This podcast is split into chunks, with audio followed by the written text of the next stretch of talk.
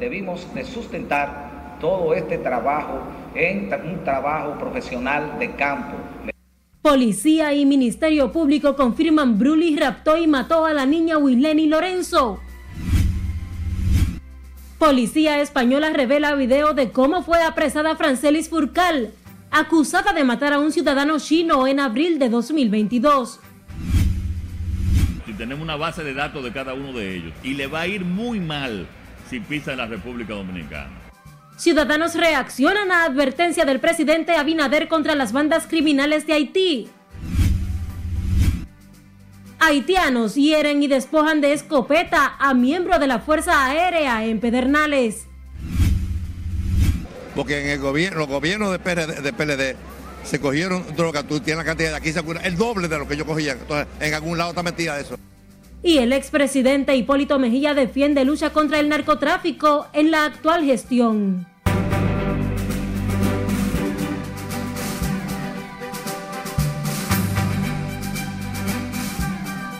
Bienvenidos en nombre de todo el equipo a esta emisión fin de semana de Noticias RNN.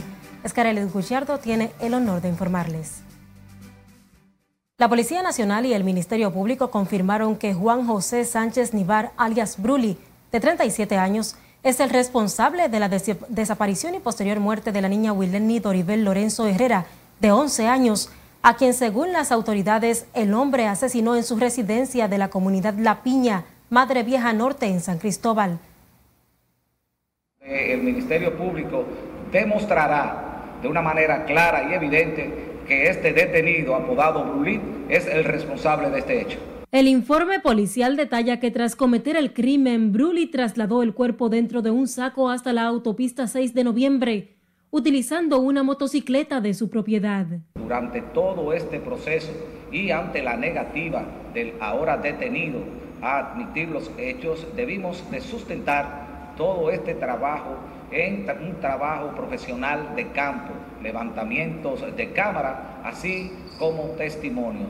Fue clave en esta investigación el aporte del 911 en cuanto a la ubicación, todo el trayecto que el sospechoso realizó a bordo de una motocicleta.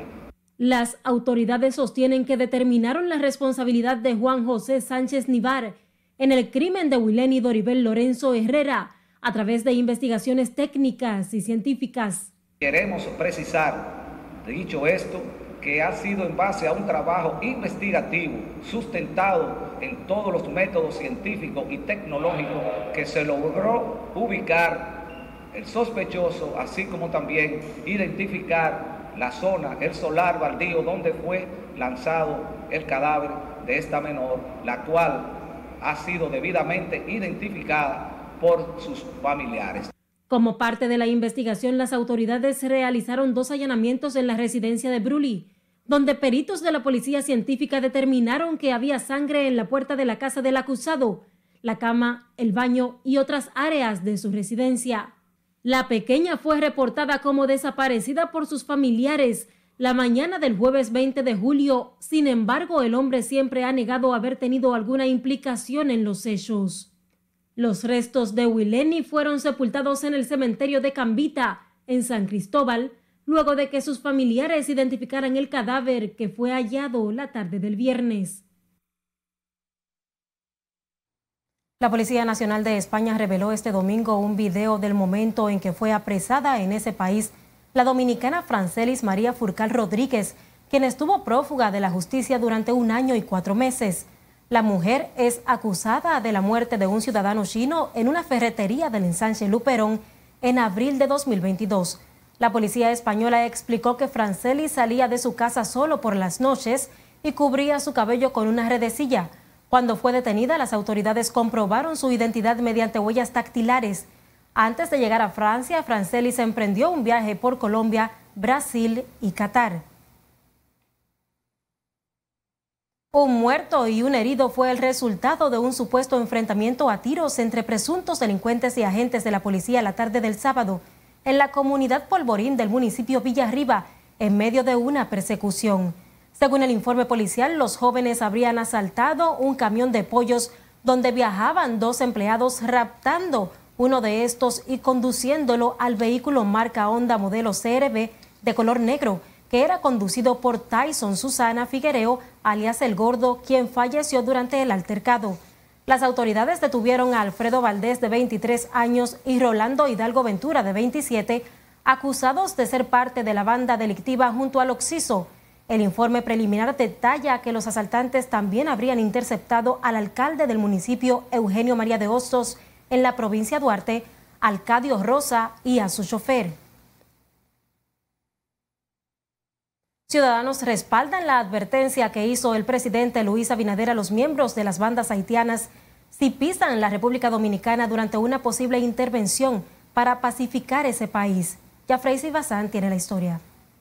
Nosotros tenemos identificado el nombre y a cada uno de ellos y tenemos una base de datos de cada uno de ellos. Y le va a ir muy mal si pisan la República Dominicana.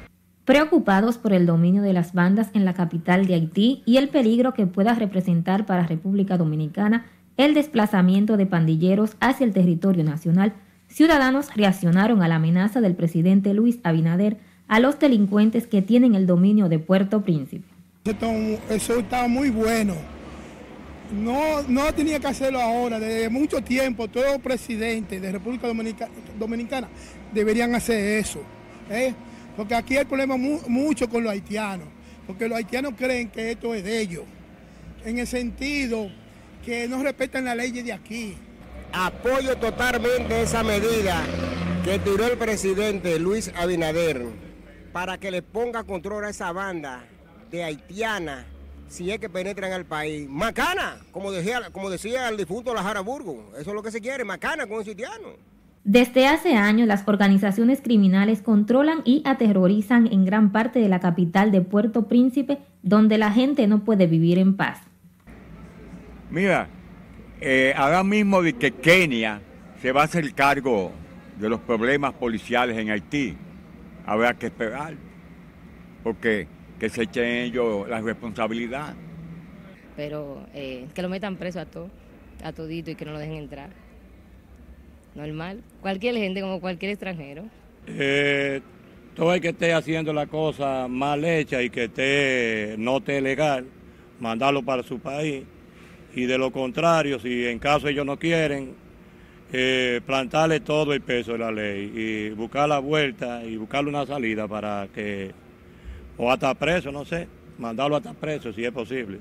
El presidente Abinader advirtió que República Dominicana ha fortalecido las Fuerzas Armadas de la nación, especialmente el ejército, por lo que el país está equipado y preparado para enfrentar cualquier situación en caso de que Kenia y Bahamas oficialicen el envío de tropas hacia Haití. Que a ellos les conviene que un grupito de aquí no crucemos para allá ahora, a evitar eso. No un grupo de militares Oye, porque si le hicimos lo que le hicimos a Trujillo y después lo mataron a todito y ahora son héroes. Si a Duarte le cayeron atrás y murió en Venezuela, ¿por qué tú crees que ellos van a venir para acá? Que vengan. Que vengan. Dile a los, ¿cómo es los bobos? Que, vengan. Que nada más los sangre lo vamos a comer todito. Nada más los sangre. El problema es que yo siempre lo he dicho. Esto, si no le ponen esto, esto aquí va a ser, entre pocos años, va a pertenecer a ellos. Ellos van a ser los que van a mandar.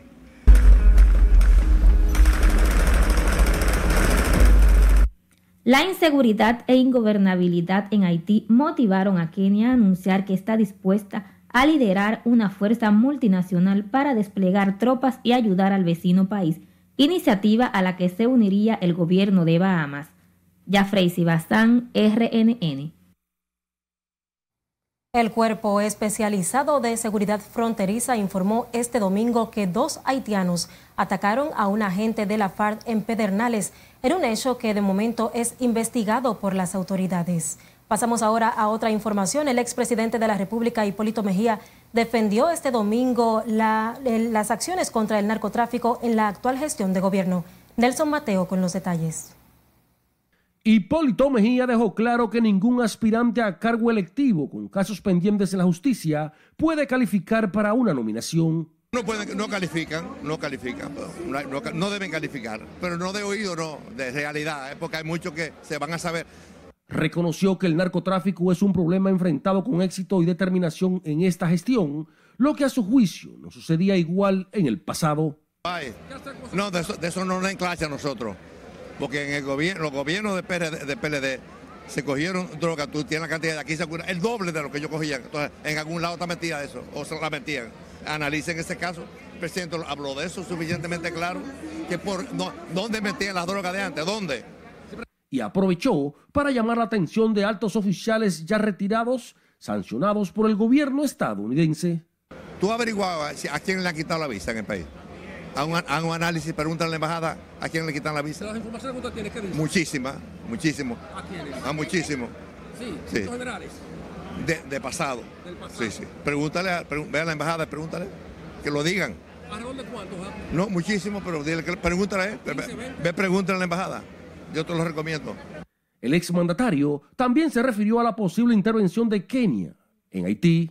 Ese caso de Haití hay que apoyar lo que sea, porque la verdad que caos más grande no puede haber. Hay que buscar una salida. Y si han buscado una vía, yo creo que hay que apoyar esa vía. Pienso yo. Yo lo hubiera apoyado de una vez esa vía. Porque el caso, a quien más nos perjudica es a nosotros la situación de Haití. El expresidente Hipólito Mejía entiende que la República Dominicana debe apoyar toda solución al problema haitiano, pero con prudencia. Nelson Mateo, RNN. Vamos a nuestra primera pausa. Al volver, solicitan prisión preventiva para 24 implicados en Operación Discovery 2.0. Además, centrales sindicales y dirigentes del PRM piden reelección al presidente Abinader. Y lo que dice Roberto Rosario de una posible alianza opositora. Más al volver, siga con RNN, emisión fin de semana.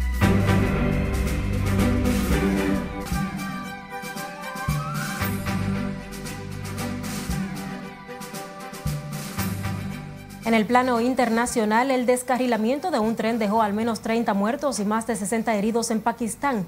Más en el resumen internacional de RNN. Las autoridades informaron que 10 vagones de un tren con destino a Rawalpindi descarrilaron y algunos volcaron cerca de una ciudad pakistaní de Nawasha, atrapando a muchos pasajeros. El número de muertos puede aumentar a medida que continúen las operaciones de rescate. Según la prensa local, decenas de personas se encontraban en el lugar del accidente y algunas rompían las ventanas del tren para que los pasajeros pudieran salir del interior.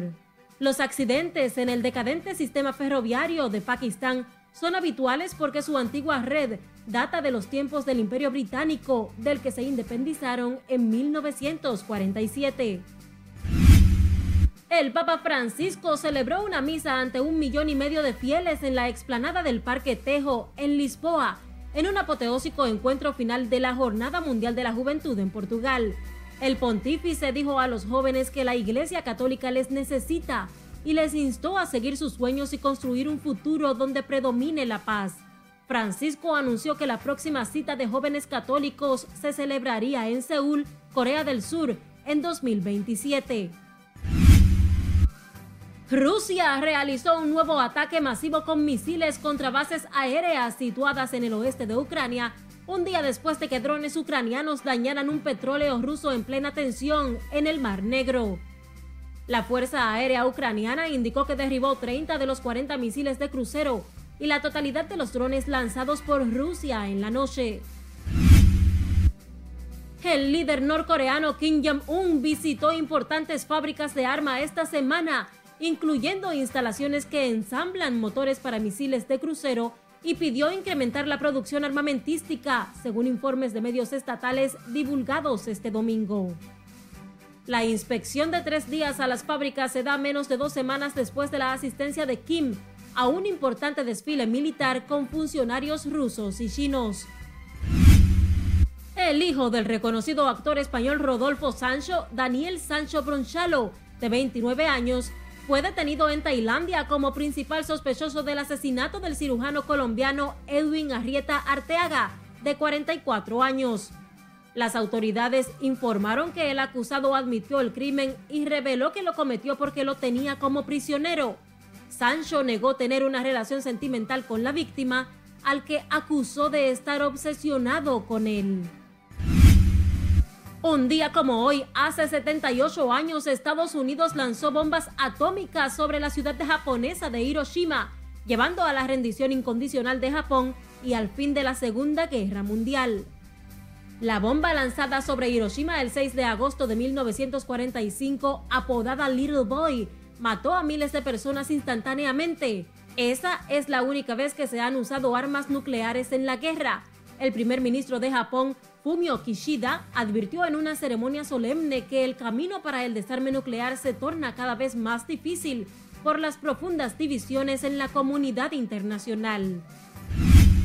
Finalizamos con el nacimiento de dos pandas rojos gemelos que se celebró hace poco en un zoológico británico, respondiendo con éxito al programa europeo de cría de especies en peligro de extinción. Los cachorros de pandas rojos son ciegos durante los primeros 30 días de su vida y dan un impulso para la población de esta especie.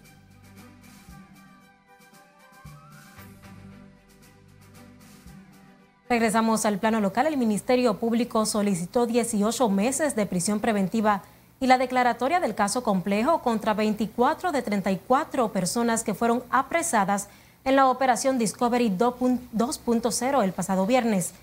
Después de una serie de allanamientos simultáneos en Santiago y Puerto Plata, el órgano persecutor informó que los encartados forman parte de una desmantelada red dedicada a estafar, extorsionar y robar la identidad de cientos de ciudadanos estadounidenses. Un total de 20 fiscales y más de 200 agentes de operaciones especiales de diversas instituciones participaron en la desarticulación de la presunta red. El ministro de Industria y Comercio, Víctor Bisonó, dijo este domingo que el manejo dado por este gobierno a la economía en medio de una pandemia es lo que ha permitido el posicionamiento del presidente Luis Abinader en la preferencia del electorado. Y es que según el funcionario, la correcta administración financiera es una realidad que reconocen organismos internacionales. El Banco Monetario Internacional acaba de poner noticia hace dos días diciendo que República Dominicana se encamina a ser un país ejemplo y de tener el liderazgo de desarrollo de la región. Lo mismo acaba de decir el Banco Mundial en su informe de esta semana. Y eso, conjuntamente con el clamor popular de aceptación y de intención del voto, bueno, pues una manifestación de la que la mayoría quieren el progreso, quieren la estabilidad social, quieren la estabilidad económica. El ministro de Industria y Comercio reconoció que en los precios de los alimentos un escollo de la presente gestión, pero también un problema que está afectando al resto del mundo. El Banco Central informó que el índice de precios al consumidor registró una variación mensual de 0.45% en el mes de julio. Con este resultado, la inflación interanual media desde julio de 2022 hasta julio de este año se ubicó en 3.95%. El informe dado a conocer por la institución monetaria explica que la inflación subyacente interanual mantiene una tendencia descendente al situarse en 5.05% en julio de 2023, presentando una reducción de 224 puntos básicos en comparación con el máximo de 7.29% registrado en mayo de 2022. El director de aduanas reveló hoy un aumento en más de un 30% de las recaudaciones de este año. El funcionario de la entidad recaudadora dijo que esa mejoría obedece a la eliminación de una serie de antiguas burocracias innecesarias y la automatización de esos procedimientos aduaneros. Lo primero es que hemos dado un ejemplo de facilitación de comercio. Cuando nosotros llegamos a aduana, el tiempo de despacho eran casi nueve días. Hoy son dos días y 10 horas. De la misma manera, hoy tenemos tecnología de rayos X que revisan el 90% de la carga que entra y sale del país, cuando antes era solo el 40%, incrementando los hallazgos y todo lo demás.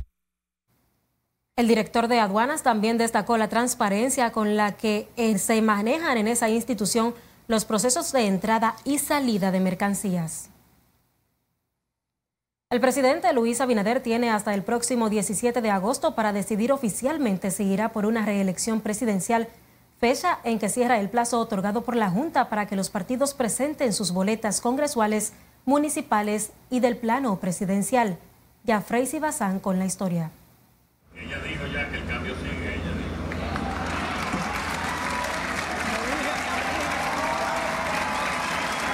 La maquinaria reeleccionista del Partido Revolucionario Moderno está en las calles y a la espera del banderazo oficial de Luis Abinader.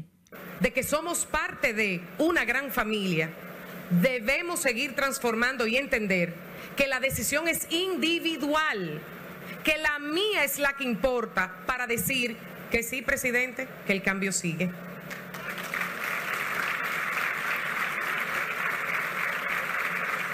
Y es que pese a que el presidente ha reiterado en más de una ocasión que tiene hasta el 17 de agosto para decidir su posible participación en el proyecto reeleccionista, la militancia del PRM ha salido a las calles con una sola voz.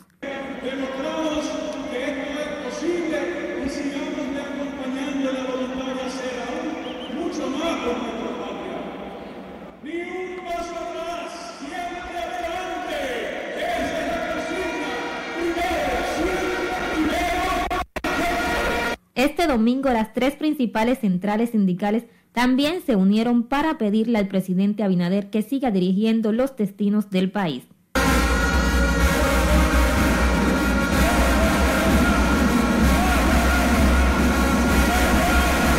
El oficialismo ve en Luis Abinader su mejor carta para retener el poder a partir de las elecciones del 2024. El posible proyecto reeleccionista enfrenta pocos escollos a lo interno de la organización política compactada en torno al liderazgo del empresario y presidente de la República. Jafrey Sibazán, RNN.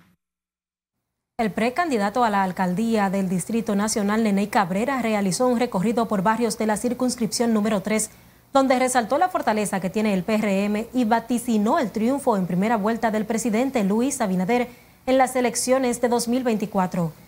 Cabrera dijo que busca llegar a la alcaldía para llevar soluciones a cada comunidad y trabajar por el beneficio de todos. Asimismo, expresó que trabajaría para dejar un legado de trabajo y honestidad en favor de los sectores y las familias más humildes de la sociedad. En otra actividad política, este fin de semana el alcalde del Distrito Municipal de Quitasueño y aspirante a esa misma posición, Antonio Brito, inauguró su comando de campaña y afirmó que desde el local se convertirá en el principal propulsor del desarrollo de Jaina. En el acto de inauguración participó la dirección de la Fuerza del Pueblo, encabezada por su secretario general, Antonio Florián, y Juan Ubieres, presidente del movimiento rebelde. Tras el acto, los dirigentes políticos realizaron una marcha que concluyó en el Parque Municipal, donde estuvo presente el diputado Omar Fernández. En otra información, el coordinador de la Comisión de Alianzas de la Fuerza del Pueblo aseguró que están dadas todas las condiciones para la conformación de una gran alianza opositora con la finalidad de derrotar al Partido Revolucionario Moderno en los comicios del próximo año.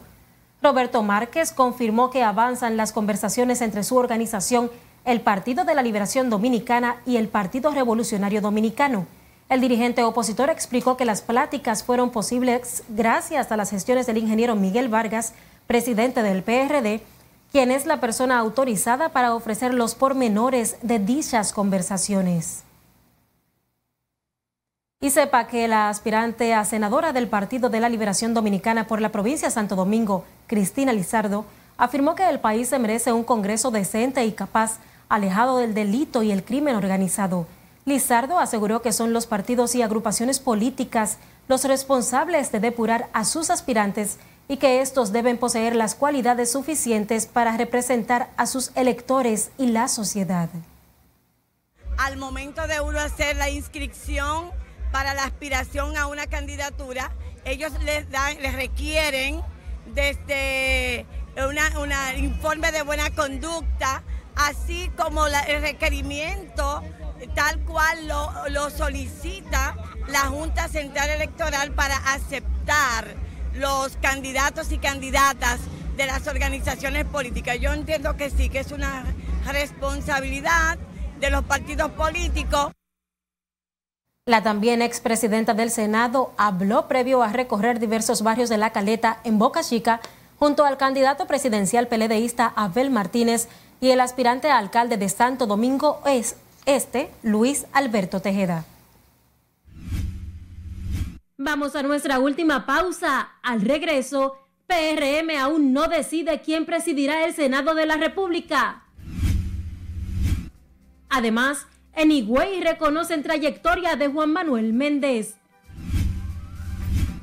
Y lo que dice la ONAMED de las condiciones del tiempo en el inicio de la semana laboral. Más al volver.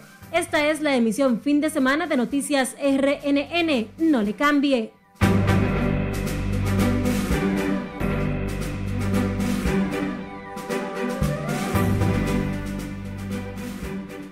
Gracias por seguir en sintonía con nosotros. La presidencia del Senado para el año legislativo que inicia el próximo 16 de agosto sigue siendo una decisión pendiente del partido oficial y sus altas instancias, generando un gran hermetismo entre quienes aspiran a sustituir a Eduardo Estrella en ese órgano del Estado. Nelson Mateo tiene la historia. El consenso casi automático para que Alfredo Pacheco encabece por cuarto año consecutivo el bufete directivo en la Cámara de Diputados no ha sido posible en el Senado. En la Cámara Alta, cuatro congresistas del oficialismo han hecho públicas sus aspiraciones a dirigir el Senado este año. No, no, aún no ha, salido la decisión de lo que es la dirección ejecutiva del partido, tal y como establecen los estatutos de nuestro partido. Estamos esperando que la dirección ejecutiva tome su decisión final y a partir de ahí se dará a conocer a todo el país eh, cómo quedarán conformados no solo el bufete directivo del Senado, sino también de la Cámara de Diputados. Aspirando a presidir el Senado de la República Dominicana. Mantenemos nuestra aspiración en base a una labor legislativa que venimos haciendo desde que el 2016, que ocupamos la curul de diputada, y ahora desde el 2020 estamos ocupando la curul de, de senadora. A pocos días del 16 de agosto, fecha establecida por la Constitución para instalar los bufetes directivos, el PRM aún no presenta la plancha que deberá encabezar el Senado y que actualmente dirige por tercer año consecutivo Eduardo Estrella. Mi sugerencia es que sea uno del PRM, hay un par de colegas que están aspirando a la presidencia y esa es nuestra sugerencia, pero siempre vamos a estar prestos a la disciplina que tenemos que llevar con el partido y vamos a escuchar la sugerencia del partido. En la Cámara de Diputados, la situación se torna distinta y se espera que Julio Fulcar repita como vocero de la bancada oficialista y Alfredo Pacheco como presidente por cuarto año consecutivo. Esa armonía que existe en la Cámara de Diputados es lo que refleja el deseo de que Alfredo Pacheco y el bufete directivo pueda continuar. Es así, nosotros como legisladores de la Cámara Baja estamos todos compactados, incluso firmamos un documento donde rectificamos nueva vez que sea el, el presidente de la Cámara actual, Alfredo Pacheco, que continúe dirigiendo el bufete directivo. En el Senado mayoritariamente PRMista consideran que el PRM deberá escoger a Ricardo los Santos como nuevo sustituto de Estrella bajo el argumento de que el presidente Abinader se lo prometió el pasado año. Nelson Mateo, RNN. El presidente Luis Abinader agotó este domingo una apretada agenda de inauguración de obras que incluyó la entrega de 464 apartamentos en la comunidad de Ato Nuevo. La intensa jornada dominical del mandatario inició en la urbanización Fernández del Distrito Nacional y Abinader también asistió a la inauguración del proyecto ambiental que en la zona elimina la posibilidad de nuevas inundaciones, convirtiendo esta antigua laguna ahora en un vistoso parque recreativo. Eso es fundamental. En todas estas instalaciones tiene que haber una cogestión de la sociedad civil, de los sectores, de los sectores deportivos, y eso es lo que va a que la calidad que tiene que continuar existiendo durante meses y años en estos parques. Y finalmente, un parque y una solución como esta, no solamente para que son muchos ya aquí la organización Fernández y todos sus vecinos, sino que también es una vergüenza que en una capital dominicana tener la situación que nosotros teníamos en nuestra capital, en nuestro querido Santo Domingo. Y por eso vamos a seguir apoyando para cada día tener un Santo Domingo más bonito, un Santo Domingo que con mejor calidad de vida, un Santo Domingo donde puedan salir sus familias a caminar aquí, agregándole la seguridad de vida. En eso es que estamos De acuerdo a los informes oficiales, el gobierno ha invertido 20 mil millones de pesos en la construcción de viviendas para personas de escasos recursos, impactando a más de 250 mil personas con el programa que lidera el ministro Carlos Bonilla. El director de la Dirección de Servicios de Atención a Emergencias Extrahospitalarias, Juan Manuel Méndez García, recibió un reconocimiento por su trayectoria de manos de la presidenta del Consejo de Regidores del municipio de Higüey, Rosario Isabel Mateo, quien entregó a Méndez García un pergamino que lo reconoce como hijo distinguido de la localidad perteneciente a la provincia La Altagracia por sus aportes a la sociedad a lo largo de su carrera profesional. El director de la DAE agradeció la distinción en nombre de su familia y los equipos de trabajo que representa y aseguró que servir a los demás es su vocación. La Oficina Nacional de Meteorología pronostica para el inicio de la semana laboral aguaceros sobre provincias como La Alta Gracia, El Ceibo, Atomayor, Samaná y María Trinidad Sánchez. También se esperan lluvias en La Romana, San Pedro de Macorís, San Cristóbal, San José de Ocoa, Peravia, Asua, Barahona y Pedernales debido a la incidencia de una onda tropical. Y también tendremos eh, aisladas tronadas. Eh, las temperaturas se mantendrán bastante calurosas, por lo cual se recomienda pues mantenerse eh, hidratado y no exponerse directamente a los rayos solares, especialmente de 11 de la mañana a 4 de la tarde.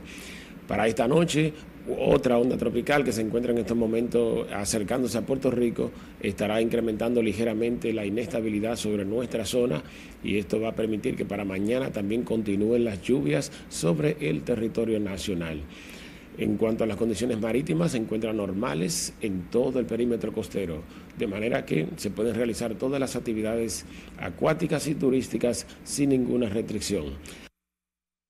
Durante la noche y madrugada del lunes se espera que otra onda tropical se acerque a nuestro territorio.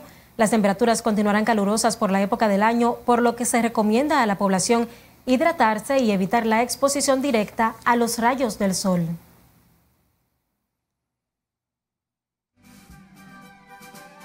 Así finalizamos esta emisión fin de semana de Noticias RNN. Gracias por el favor de su sintonía.